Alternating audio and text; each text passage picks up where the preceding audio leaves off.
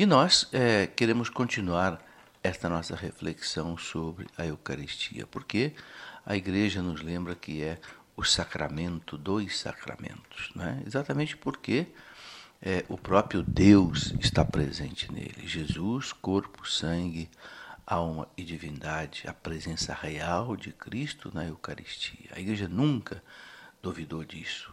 Né? No momento da consagração, nós temos aí a presença real. O Concílio de Trento disse de maneira bem clara, já lá no século XVI, no Santíssimo Sacramento da Eucaristia, estão contidos verdadeiramente, realmente e substancialmente o corpo e o sangue de Cristo, juntamente com a alma e a divindade de nosso Senhor Jesus Cristo, o, Cristo todo. É? E o Concílio ensinou também que quem comunga o pão, apenas o pão eucarístico, comunga o Cristo todo, corpo, sangue, alma e divindade. Por isso, não é, é necessário né, tomar também o vinho consagrado. E quem toma o vinho consagrado também recebe o corpo, sangue, alma e divindade de nosso Senhor Jesus Cristo. Então, qualquer que seja a forma em que a pessoa comungue, seja só pão ou seja só o vinho, ela recebe o Cristo todo. Inclusive aquelas pessoas que têm uma doença que não podem comer trigo, né, o chamado celíaco, ele não pode comungar o pão, então ele deve pedir ao sacerdote que lhe dê né, um pouco do vinho consagrado. E quando ele bebe um pouco do vinho consagrado, ele comunga plenamente corpo, sangue, alma e divindade. Entendeu? Agora a igreja tem também ministrado a Eucaristia nas duas espécies. Né? Por que, que não é sempre feito isso? Porque não é sempre que é fácil distribuir, principalmente o vinho, para que todos possam beber. O vinho é mais complicado do que o pão. O vinho pode ser derramado, o vinho não pode ser guardado aquilo que sobra, porque o vinho estraga, não é? Então, a igreja tem autorizado a comunhão em duas espécies naquelas igrejas onde é possível fazer com segurança, sem que haja profanação do sangue de Cristo. São João Crisóstomo, santo doutor da igreja, lá era patriarca de Constantinopla, lá no, por volta do ano 400, ele dizia: Não é o homem que faz com que as coisas oferecidas se tornem corpo e sangue de Cristo, mas o próprio Cristo, que foi crucificado por nós. O sacerdote, figura de Cristo, pronuncia essas palavras, mas sua eficácia é a graça de Deus. Isto é o meu corpo, disse ele. Essas palavras transformam as coisas oferecidas. E, e também Santo Ambrósio afirma, dizendo o seguinte: estejamos bem persuadidos de que isto não é o que a natureza formou, mas o que a bênção consagrou, e que a força da bênção supera a da natureza, pois pela bênção a própria natureza é mudada. Por acaso a palavra de Cristo, que conseguiu fazer do nada o que não existia, não poderia mudar as coisas existentes, naquilo que ainda não eram? Pois não é menos dar às coisas a sua natureza primeira do que mudar a natureza delas. Então, muito bonita essa reflexão né, de Santo Ambrósio, aquele santo doutor que batizou Santo Agostinho ele diz bem claro, não é? Se a palavra de Cristo criou tudo que não existia, então é muito mais fácil transformar o que já existia, transformar o pão e o vinho no corpo e o sangue de Cristo. Então aí, meus irmãos, a gente não tem por que duvidar dessa Eucaristia, que nós devemos participar, se possível todos os dias, mas pelo menos no domingo e nos dias santos que nós já falamos aqui também nessa nossa reflexão. Ok? E outra coisa que eu gostaria hoje também de refletir, além do que nós já falamos da adoração eucarística fora da missa, já falamos aqui da importância de nós termos adoração eucarística. Papa, Papa Bento XVI tem pedido que se faça adoração eucarística em todos em todas as dioceses, de maneira permanente. Papa pede que pelo menos uma capela, uma igreja em cada diocese tenha uma adoração permanente, né? adoração perpétua, como nós dizemos. E um costume muito bonito que está se espalhando cada vez mais, graças a Deus, na nossa igreja, é o chamado cerco de Jericó, onde as pessoas, durante sete dias e sete noites, né, adoram o Santíssimo com orações, com cânticos, com louvores, e assim toda a paróquia passa por ali, os vários movimentos, as várias comunidades, e vão adorando o Senhor. É uma coisa muito bonita. Do que, que é? Do que se trata esse cerco de Jericó? Eu gostaria de contar a história dele, porque muitos talvez não conheçam. Essa prática chamada cerco de Jericó nasceu na Polônia e consiste na oração contínua de rosários, terços, durante sete dias e seis, noites, diante do Santíssimo Sacramento exposto no ostensório. De onde veio essa inspiração do cerco de Jericó? No Antigo Testamento, depois da morte de Moisés, nós sabemos que Deus escolheu Josué para conduzir o povo judeu até a terra prometida. Deus disse a Josué que atravessasse o rio Jordão com todo o povo e tomasse posse da terra prometida. A cidade de Jericó era uma fortaleza muito forte, inexpugnável, e ao chegar junto às muralhas de Jericó, Josué ergueu os olhos e viu um anjo com uma espada na mão que lhe deu ordens concretas e detalhadas, porque Josué não conseguia vencer aquela cidade muito fortificada. Josué e todo o exército escutaram fielmente as ordens recebidas do anjo, que disse durante seis dias os valentes guerreiros de Israel é, deram uma volta em torno da cidade. No sétimo dia deram sete voltas. Durante a sétima volta, ao som da trombeta, todo o povo levantou um grande clamor e, pelo poder de Deus, as muralhas caíram. É o que você lê lá no livro de Josué, no capítulo 6. Esta foi a ordem do anjo. Durante seis dias, os valentes guerreiros de Israel deveriam dar uma volta em torno da cidade. No sétimo dia, sete voltas. E durante a, última volta, ao som da trombeta, todo o povo deveria levantar um grande clamor a Deus. Então, pelo poder de Deus, as muralhas caíram. O Santo Padre João Paulo II, ele deveria ir à Polônia no dia 8 de maio de 1979, logo que ele foi eleito Papa. Era o 91 aniversário do martírio de Santo Stanislau, bispo que tinha sido bispo de Cracóvia, a cidade e a diocese do, do Papa João Paulo II, quando ele era bispo. Era a primeira vez que o Papa visitava o seu país, a Polônia, né, debaixo do regime comunista, que não queria isso. Era uma visita importantíssima, muito difícil, e aqui começaria a ruína do comunismo ateu e a queda do Muro de Berlim, que aconteceu em 1979. Pois bem, no final de novembro de 1978, sete semanas depois né, da eleição do Papa, é, nossa Senhora do Santo Rosário teria dado uma ordem precisa a uma, a uma privilegiada da Polônia. E a ordem era essa: para a preparação da primeira peregrinação do Papa à sua pátria, deve-se organizar na primeira semana de maio de 1979, em Jasnagora, que é um santuário de Nossa Senhora na Polônia, um congresso do Rosário, sete dias e seis noites de rosários consecutivos diante do Santíssimo Sacramento exposto. Esta foi a inspiração, a revelação que alguém recebeu.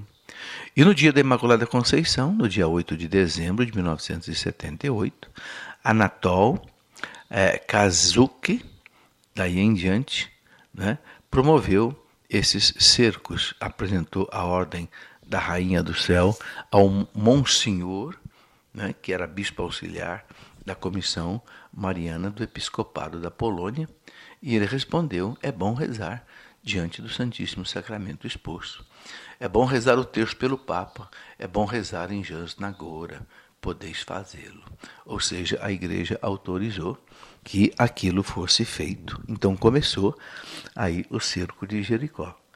Anatol apresentou também a mensagem de Nossa Senhora ao Monsenhor Stefano Barata, bispo de Xestokova e presidente da Comissão Mariana do Episcopado. Ele alegrou-se com o projeto, mas aconselhou a não darem o nome de congresso para maior facilidade da sua organização. Então deu-se o nome de Cerco de Jericó a esta iniciativa. E o padre diretor de Jasnagora, do santuário, aprovou o projeto, mas não queria que se realizasse em maio por causa dos preparativos para a visita do Santo Padre. Dizia ele, seria melhor em abril.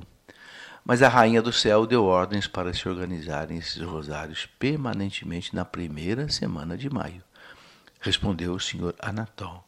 Então o padre aceitou, recomendando-lhe que fossem evitadas perturbações. A Santíssima Virgem sabia bem que o cerco de Jericó em maio não iria perturbar a visita do Papa, porque ele, ele, ele não viria. E logo a seguir, as autoridades recusaram o visto de entrada no país ao Santo Padre, como tinham feito já com o Papa Paulo VI em 1966. Não deram o visto de entrada ao Papa. A consternação foi muito grande na Polônia, o Papa não pôde visitar a sua pátria. Foi então com redobrado fervor que se organizou então uma nova série de rosários. No dia 7 de maio, ao mesmo tempo que terminava o cerco de Jericó, caíram as muralhas de Jericó, ou seja, um comunicado oficial anunciava que o Santo Padre visitaria a Polônia de 2 a 10 de junho. Sabe-se como o povo polonês viveu esses nove dias com o Papa, o seu Santo Padre, numa alegria indescritível. E no dia 10 de junho, João Paulo II terminava então a sua peregrinação, consagrando com todo o episcopado polonês a nação né, da Polônia ao coração doloroso e imaculado da Virgem Maria, diante de um milhão e quinhentas mil pessoas reunidas né, na Santa Missa. Foi uma verdadeira apoteose. E depois dessa estrondosa vitória, a Santíssima Virgem ordenou que se organizasse cercos de Jericó todas as vezes que o Papa João Paulo II saísse em viagem apostólica. O rosário tem um poder de exorcismo, dizem os nossos amigos da, da Polônia. Ele torna o demônio impotente. Por ocasião do atentado contra o Papa, no dia 13 de maio de 1981, os poloneses lançaram de novo um formidável, como que assalto de rosários e obtiveram seu restabelecimento. Mais uma vez, as muralhas de ódio de Satanás se abatiam diante do poder da Ave Maria e do Rosário.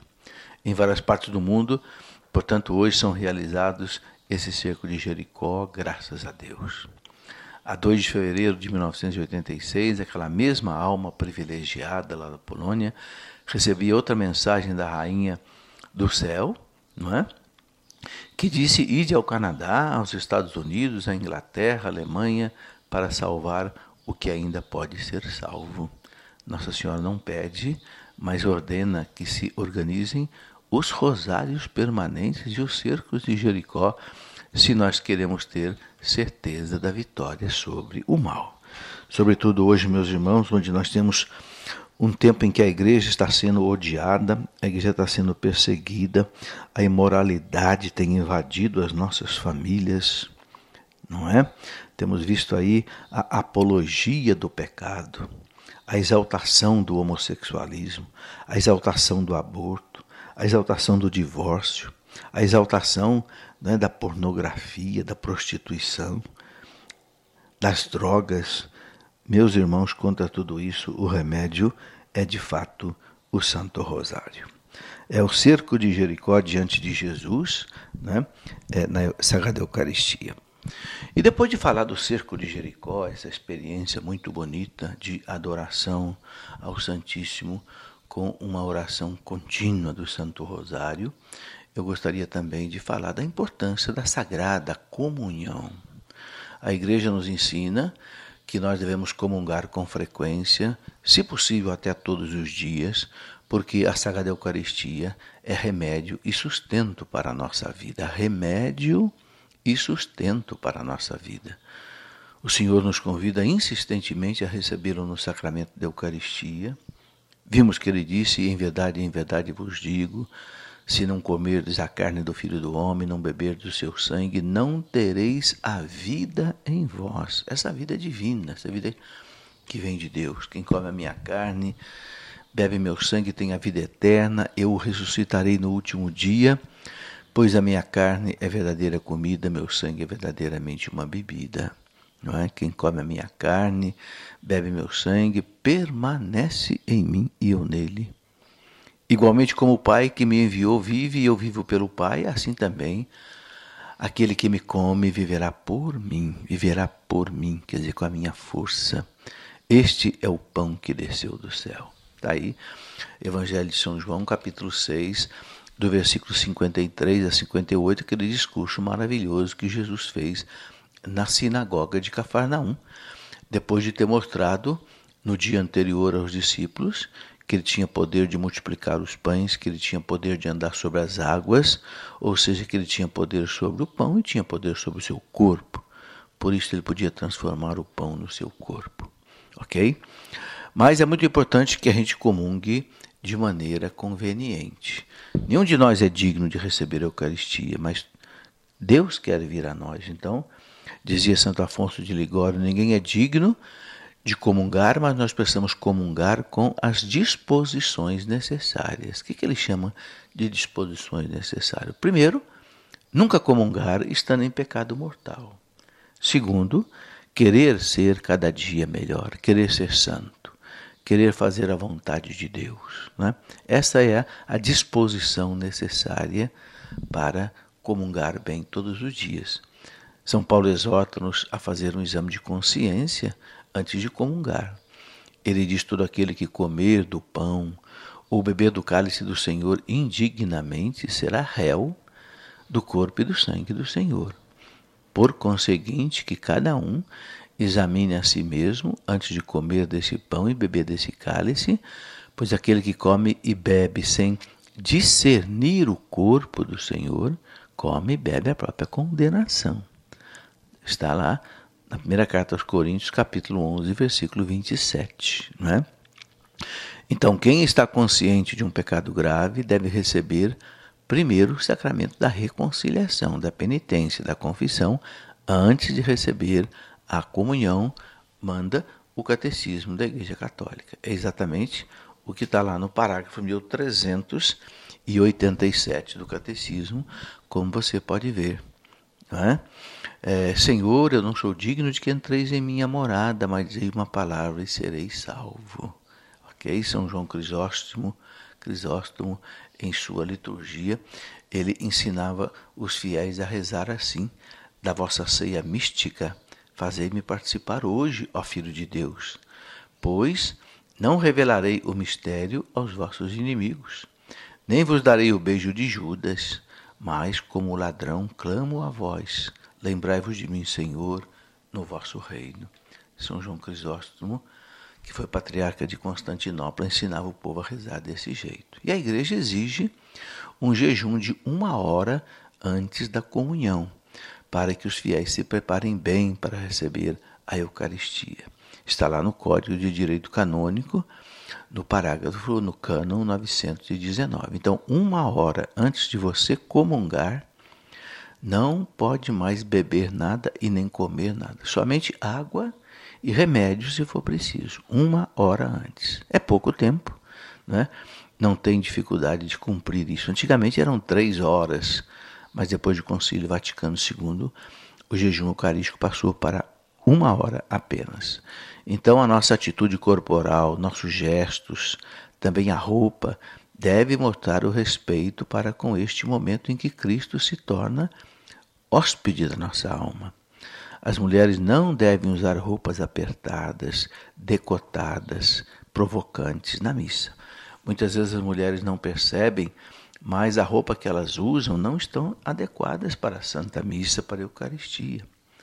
a roupa apertada, a roupa justa, que marca o corpo da mulher e que faz ela ser tentadora para o homem. Ok? A mulher não deve cobrir com os comungar, participar da missa com os ombros descobertos, não. Entende? Coloque uma, uma camisa que cubra seu ombro, ou pelo menos um, um véu que cubra seu ombro, ok?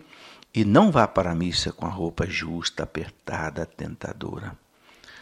No mesmo dia, né, é, ensina a igreja, os fiéis podem receber a Sagrada Eucaristia até duas vezes, desde que participem de duas missas, ok? Então, se você participar de duas missas, você pode comungar duas vezes. Não pode comungar numa missa e depois fora da missa, por exemplo, num grupo de oração, na celebração da palavra, aí não pode. Mas se você participar de duas missas, então você pode comungar nas duas missas. Todos os católicos estão obrigados a participar da Santa Missa nos domingos, como nós já falamos, e também nos dias santos, né? E receber a Eucaristia pelo menos uma vez ao ano, se possível no tempo pascal, é o que diz o cano 920 do Código de Direito Canônico, preparados pelo sacramento da reconciliação. E a Igreja recomenda vivamente aos fiéis que recebam a Sagrada Eucaristia nos domingos, nos dias festivos ou ainda todos os dias, se for possível. É importante lembrar que Cristo está presente, meus irmãos, sacramentalmente sobre cada uma das espécies, como eu disse. Então, a, comunhão, seja só com o pão ou seja só com o vinho, se realiza plenamente, ok? No seu corpo, sangue, alma e divindade. E é muito importante que, na hora da comunhão, a pessoa faça a ação de graças.